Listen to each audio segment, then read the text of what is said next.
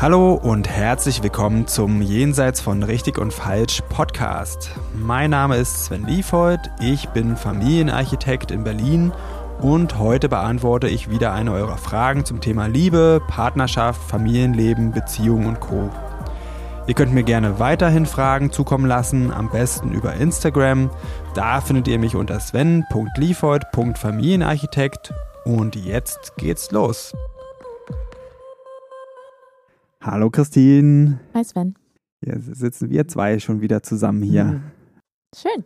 Ja, freue ich mich. Wir haben heute ein spannendes Thema. Du hast das aufgebracht und ich äh, habe da gedacht, ja, das ist wirklich ein total zentrales Ding, besonders in Familien. Äh, und zwar das Thema Übergänge, Transition, mhm. mhm. Veränderung. Mhm. Warum findest du das Thema so wichtig? Weil es so schwer ist. alles, was herausfordernd ist, finde ich äh, sehr faszinierend, weil da so viele Prozesse im Hintergrund ablaufen, auf die ich so neugierig bin, die zu erforschen. Und Veränderung ist für viele Menschen super schwer und ein Übergang bringt eine Veränderung mit sich.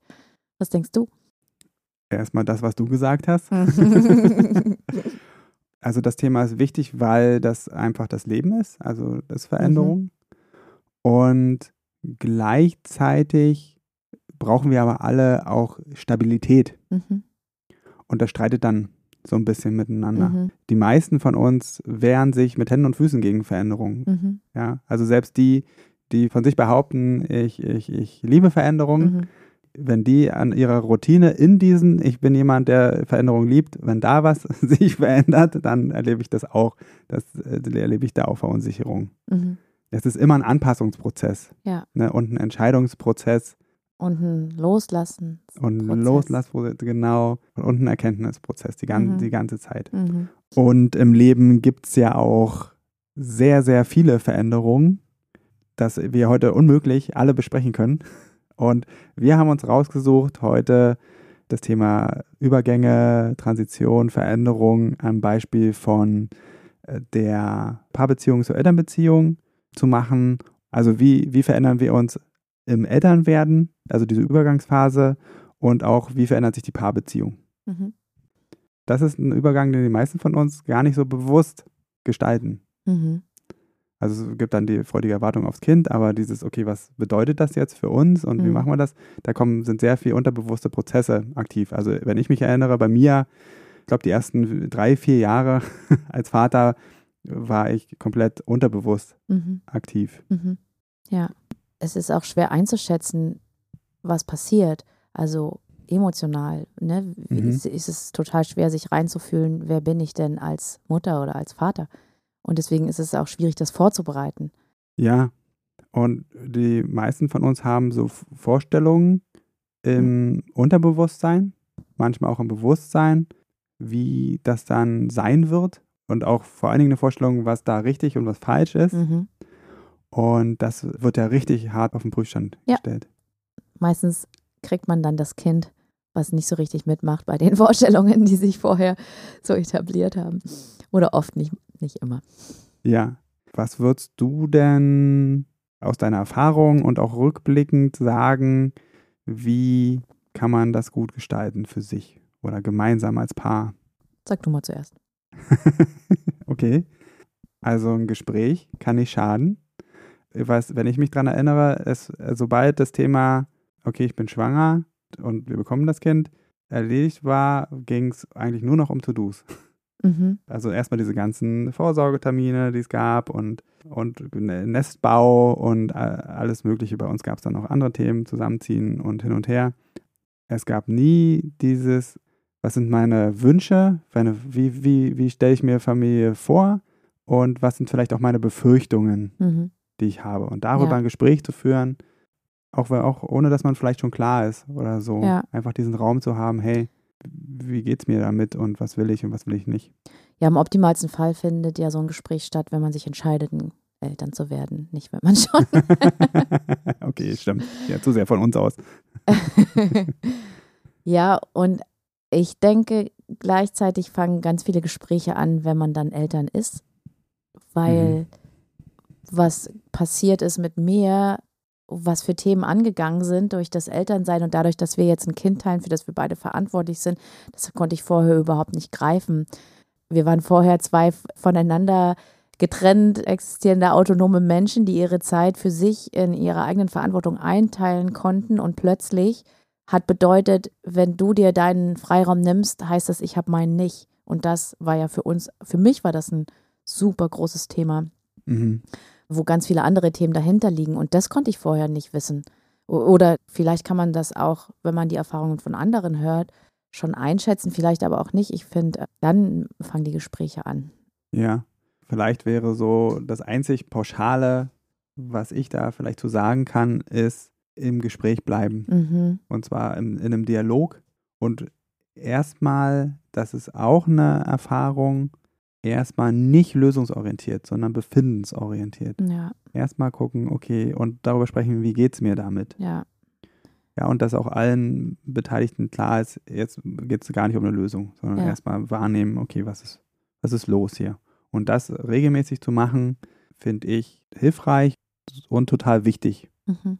das zu machen, bis, bis zum Lebensende.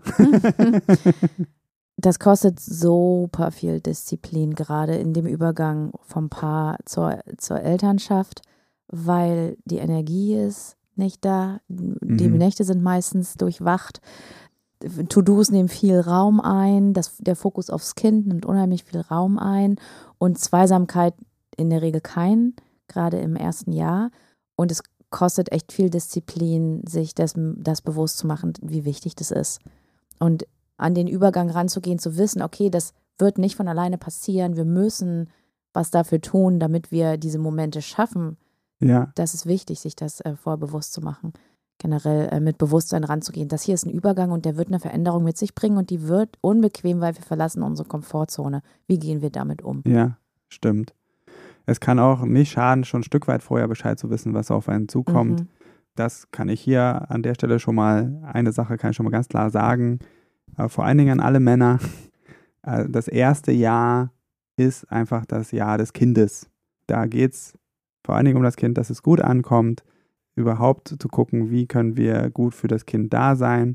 Und da ist es überhaupt nicht schlimm, wenn die Partnerschaft ein Stück weit in den Hintergrund gerät darüber und vor allen Dingen das Interesse an uns als Mann. ja, und das wird sich wenn wir das zulassen, dann wird sich das wieder auch wieder ändern.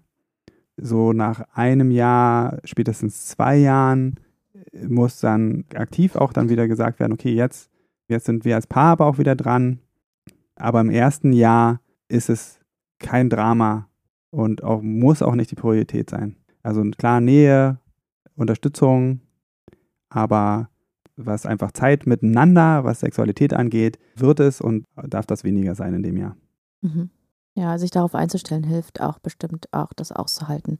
Auch was oft passiert ist, sich unwichtig zu fühlen, weil ja. plötzlich all die Zuwendung, Nähe, Intimität dem Kind zugeht und dann möglicherweise Eifersuchtsgefühle kommen, die aber gleichzeitig nicht sein dürfen, weil es ja albern ist, auf ein Kind eifersüchtig sein, mhm. zu sein, sogar auf sein eigenes und das bringt eine Spannung, eine innere. Und das zu wissen, dass sowas passieren kann, hilft bestimmt ja. da, ne, dann nicht so überrascht zu sein oder auch das einordnen zu können, wenn man sich fü so ja. fühlt. Hast du noch was für die Frauen, was, wo du sagst, okay, das äh, mit großer Wahrscheinlichkeit ist das. Ich bin besser in äh, Tipps für Männer.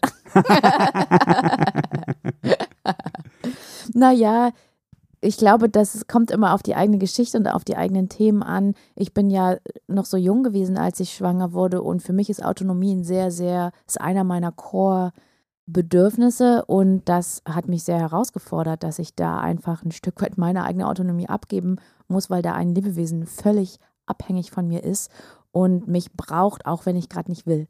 Mhm. Und ich nicht einfach sagen kann, warte mal kurz noch zwei Tage, jetzt brauche ich erstmal ein bisschen Zeit für mich. Ja. Oder zwei Stunden. Ja. Oder eine Stunde.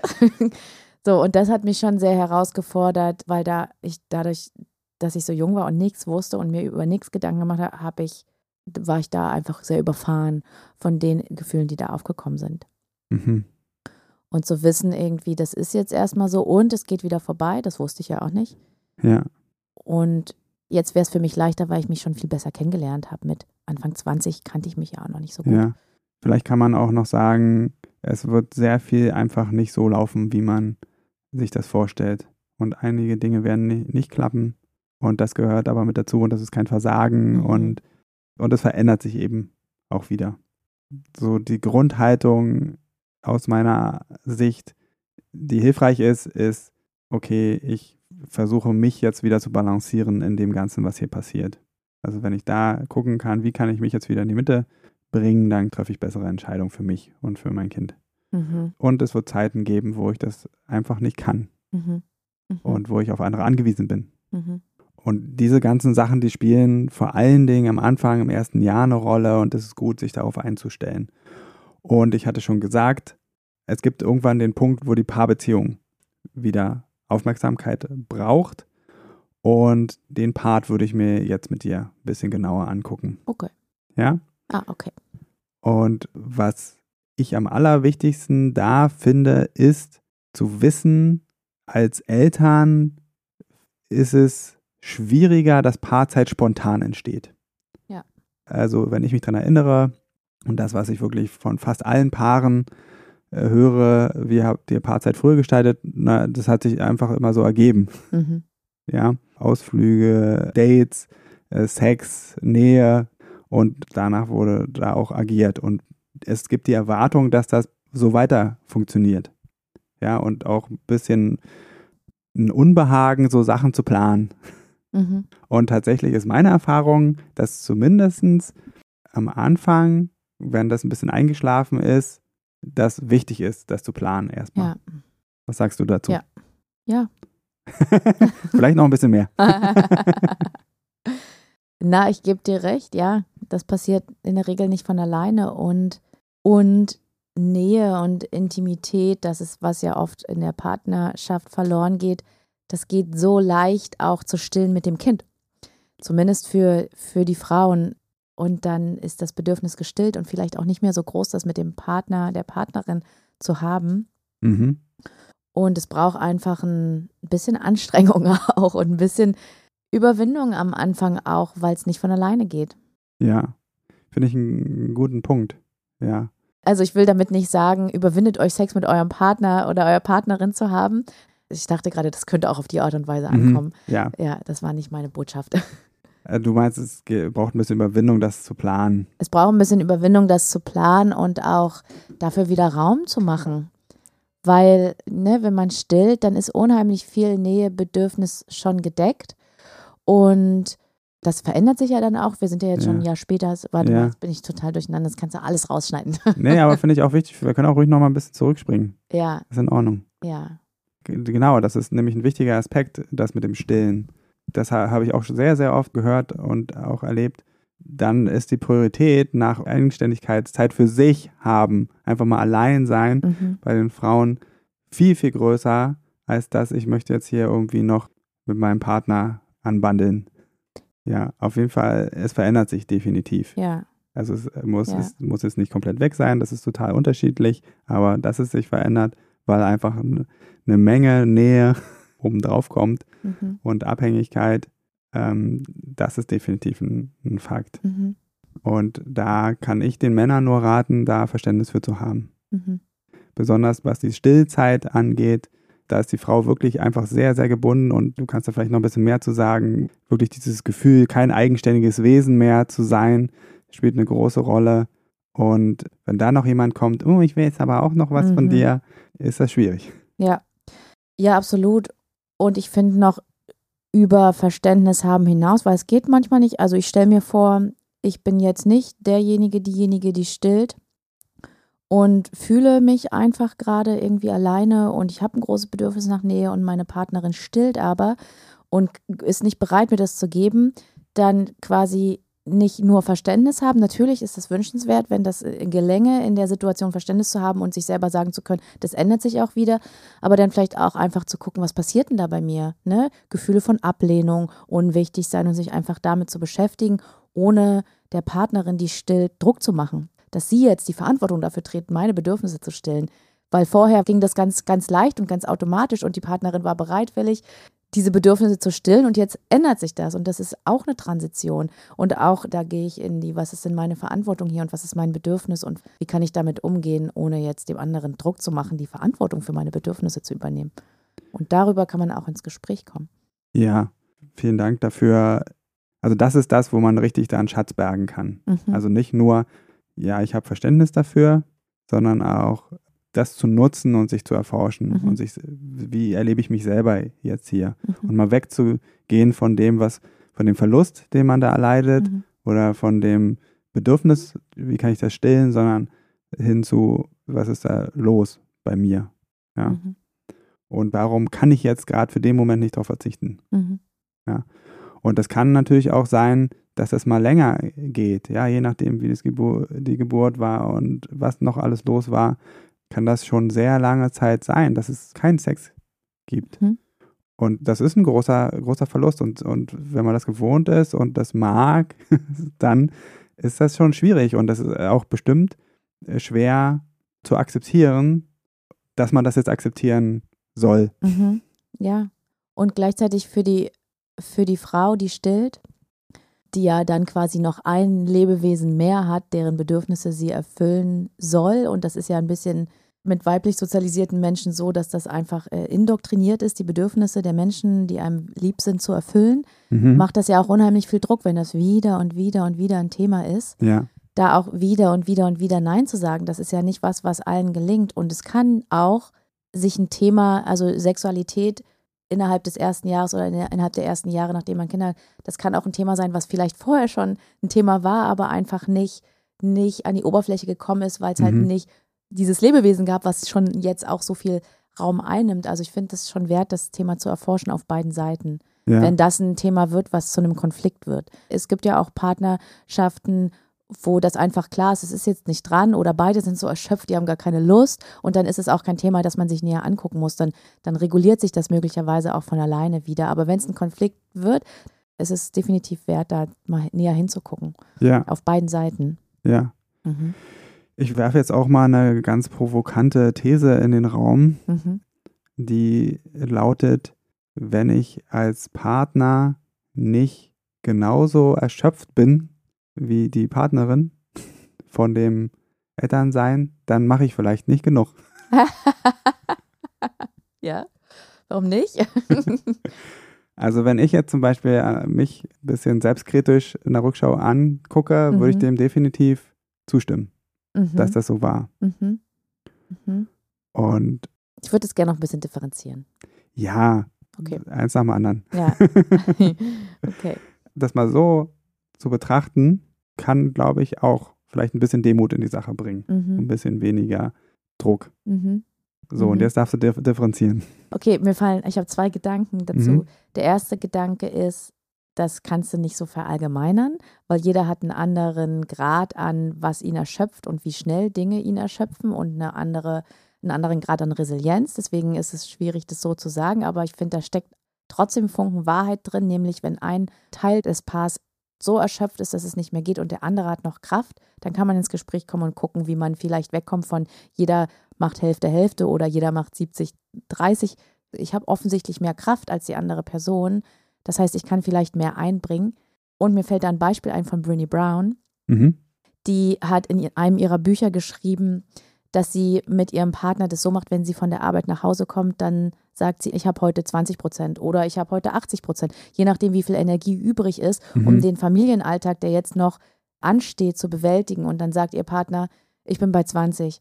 Und dann können sie gucken, wenn einer bei 80 ist und einer bei 20, super. Also wenn beide zusammen mit ihren Energiezahlen auf 100 kommen, dann können die sich absprechen, wer ist in der Lage, was zu machen. Ja. Wenn aber beide bei 20 sind, dann können sie gucken, okay, was müssen wir an unseren Ansprüchen runterschrauben, um unserem Ener Energielevel gerecht zu werden. Und ich finde das so eine schöne, so eine schöne Art, miteinander ins Gespräch zu kommen und zu gucken, was sind wir beide miteinander in der Lage zu leisten und nicht zu gucken, wer macht wie viel, sondern wer hat wie viel Kraft und wenn beide wenig Kraft haben, zu gucken, okay, was, was können wir liegen lassen und was ist jetzt Priorität. Ja, super. Vielen Dank. Das mhm. ist genau das, was ich sagen wollte. Ah. okay. Ja, dann haben wir ja nichts zu diskutieren. das ist wirklich nochmal schön ausdifferenziert und äh, einfach großartig erklärt. Ich habe dem nichts hinzuzufügen. Und was vielleicht noch da jetzt bei mir auftaucht, ist, dafür muss ich lernen, auch Energie von Lust zu unterscheiden. Also ich habe jetzt, ähm, habe ich jetzt wirklich nur 20% Energie oder habe ich nur 20% Lust? Mhm. Und je jünger das Kind ist, umso weniger spielt Lust eine Rolle. Da gibt es einfach Sachen, mhm. die gemacht werden müssen, mhm. völlig unabhängig davon, ob man Lust hat. Mhm. Das fällt mir dazu noch ein. Mhm. Wobei ich dann denke, dass keine Lust haben kommt vielleicht auch davon, dass es eine bestimmte Vorstellung geben gibt in einem, wie man Dinge erledigen muss. Das, das kann sein. Ja. Da gehen wir sehr, sehr tief ja, rein ja, in, die, ähm, in die Paarebene. Ich, aber ich, ich würde das noch zusätzlich machen. Ich, also im Gespräch, hey, erstmal, wie viel Energie habe ich und wie viel Lust habe ich? Okay. So. Ja. Ja, und dann kann man ja auch darüber dann Gespräch äh, führen. Okay, was, wodurch könnte die denn steigen oder was machen wir jetzt damit? Ja. Oder was, die, die Dinge hier müssen trotzdem erledigt werden, äh, mhm. äh, auf die können wir vielleicht verzichten. Ja dann ist beidem Genüge getan. Ja, also ich finde es auch überhaupt nicht verwerflich, wenn man keine Lust hat. Mhm. Und letztendlich dient das ja nur als Strategie, um in den Dialog zu kommen, getrennt von, was ist jetzt richtig und was ist falsch und was muss und was muss nicht, zu, ja. was können wir hier gemeinsam gestalten.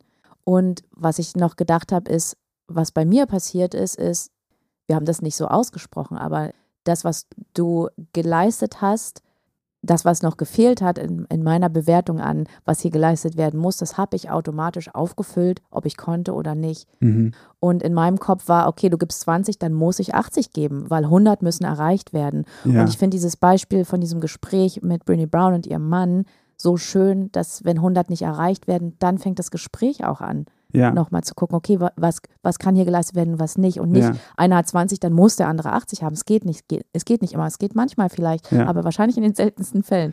Ja, genau, finde ich auch nochmal richtig wichtig zu sagen. Man muss nicht immer 100 Prozent erreichen.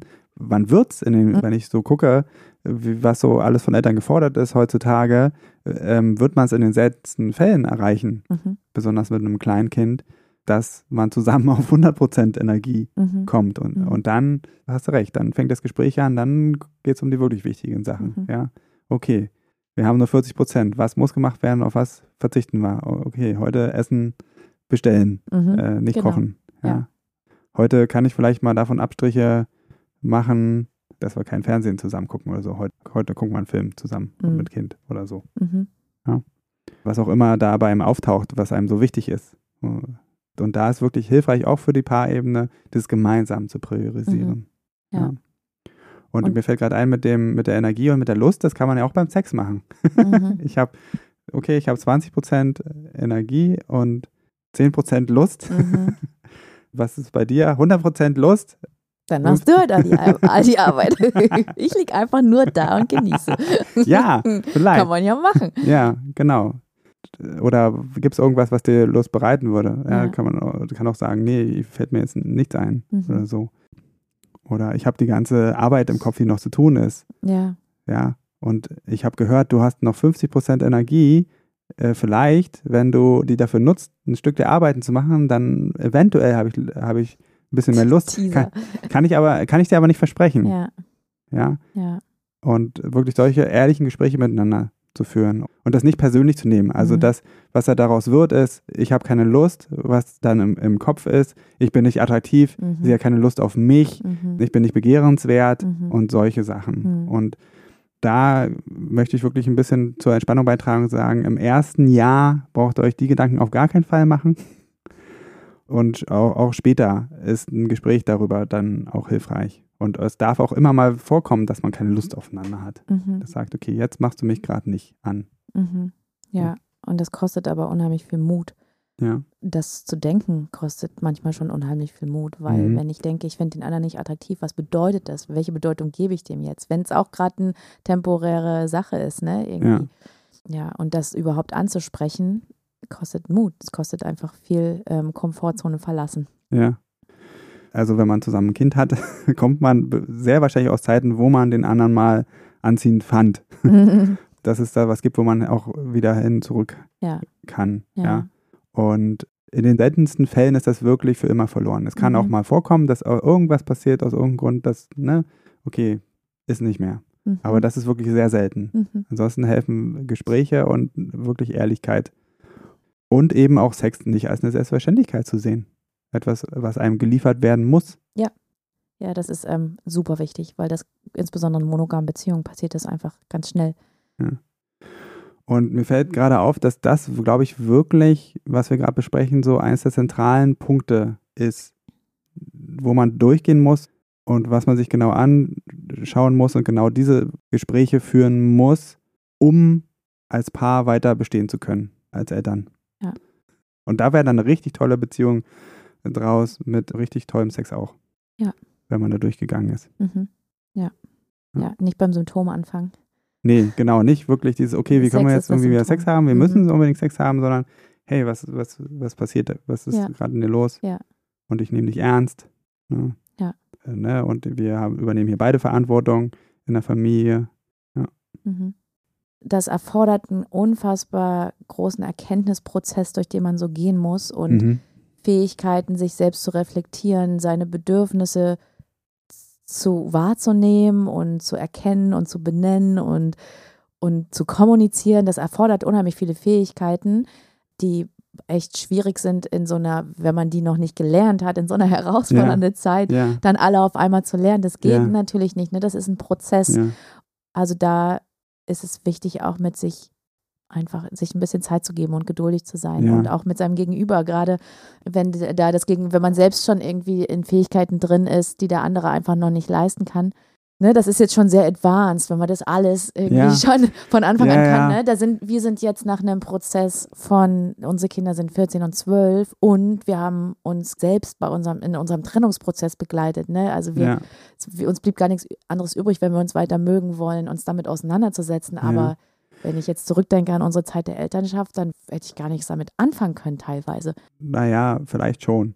Aber wir hatten es damals nicht zur Verfügung und auch nicht die Idee überhaupt davon. Ja. Und du hast recht, das ist wirklich ein sehr umfassender Prozess, der dauert und der nicht linear ist und wo, ja, und wo es eben auch passieren kann, dass, dass die Beziehung das nicht überlebt. Ja. Ja, also wir haben das erst geschafft, so eine Ebene zu bekommen, in unserer Trennung und nach unserer Trennung. Ja. Wir haben vorher viel versucht. Also wir haben an den Sachen gearbeitet, die wir dachten, die sind wichtig. Mhm. Und das ist auch okay. Ja, also wir haben uns jetzt entschieden, auch wenn wir wieder uns toll finden, dass wir jetzt nicht wieder zu einer Sexualität miteinander zurückkehren. Aber das ist einfach eine Entscheidung. Ja. Und wichtig ist, sich auf den Weg zu machen. Ja. Und wenn ich nachdenke, würde ich rückblickend sagen, was mich total geprägt hat, ist erstmal mich nicht so viel um dich zu kümmern, sondern mehr um mich und was bei mir los ist. Und Tools, die mir dabei geholfen haben, war zum Beispiel gewaltfreie Kommunikation. Ja. Weil die einfach zu einer Haltung führt, die super in die Eigenverantwortung geht und weg von, das musst du alles machen, damit ich zufrieden bin. Also, das finde ich einen großen Meilenstein für mich selbst, ja. in wie ich Beziehungen gestalte. Ja. Vielleicht um auch so, ne, vielleicht werdenden Eltern auch so ein paar Ideen zu geben. Wie können wir uns denn unterstützen, einfach diesen Prozess zu begleiten mit uns. Also tatsächlich mache ich aus dem Grund auch diese Arbeit und du. Mhm. Also ich würde da die Einladung aussprechen, sich begleiten zu lassen. Auf jeden Fall. Gerade in diesen Übergängen, ja. das ist wirklich das, was hilft. Ja. Weil das so umfassend ist, weil da so viele Themen gleichzeitig eine Rolle spielen und weil man in diesen ganzen emotionalen Verwicklungen da steckt. Mhm. Also deswegen an der Stelle wirklich die Einladung, gönnt euch das, äh, mhm. lieber früher als später. Ja.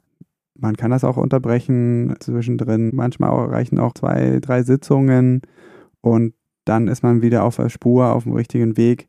Also wenn ich das damals schon gewusst hätte, ich hätte das auf jeden Fall so, so gemacht. Definitiv. Ja. ja. Und ich wollte noch eine Sache aufgreifen, die du gerade gesagt hast. Die finde ich total wichtig. Ich weiß nicht, ob das hier den Rahmen sprengt. Ich sage es trotzdem mal. Du hast eben gesagt, bei dir war der Übergang von dich mehr um dich kümmern und weniger um mich kümmern. Mhm. Und mir ist bewusst geworden, lange, lange später, dass das so war. Also ich habe das überhaupt nicht wahrgenommen, dass du dich um mich kümmerst mhm. und dass ich bekümmert werde. Und ich sehe das als ein Stück meiner männlichen Sozialisation, dass das einfach eine Selbstverständlichkeit ist der ich überhaupt nicht gewahr war und die die hat dann sich Bahn gebrochen in, in verschiedenen Enttäuschungen oder Erwartungen, die ich hatte. Und das kann man sich auch als Mann mal richtig genau anschauen. Ist das, was ich hier will, oder diese Selbstverständlichkeit, ist es wirklich eine Selbstverständlichkeit? Ja, und auch wie ich jetzt auch mit meiner Erfahrung auch beruflich immer wieder mitkriege, durch die weibliche Sozialisation, ist das fast die Regel, dass man davon ausgehen kann, dass die Frau das macht, dass sie als Bias hat, ich muss mich um meinen Mann kümmern. Mhm. Und dass sie das auch tut, auch wenn wir es gar nicht so bewusst wahrnehmen und denken, nein, macht sie nicht. Mhm. Oder zumindest getan hat bis zu dem Moment, wo das Kind kam. Oder und dann so. die Kraft vielleicht nicht mehr gereicht hat. Genau. Also da kann man schon mehrere Jahre mit verbringen, bevor man irgendwie anfängt, an der Partnerin rumzudoktern. Mhm. Ja. Mhm. Gehört aber wirklich sehr, sehr, sehr viel Mut als Mann und auch ein Stück Schmerz aushalten mhm. dazu. Ja. Ja. Aber man kann dann wirklich nur profitieren. Da kommen wirklich ganz großartige Beziehungen bei raus und ein sehr, sehr starkes Gefühl als, als, als Mann einfach auch, mhm. wenn man da durchgegangen ist. Mhm. Ja. Was denn zum Beispiel?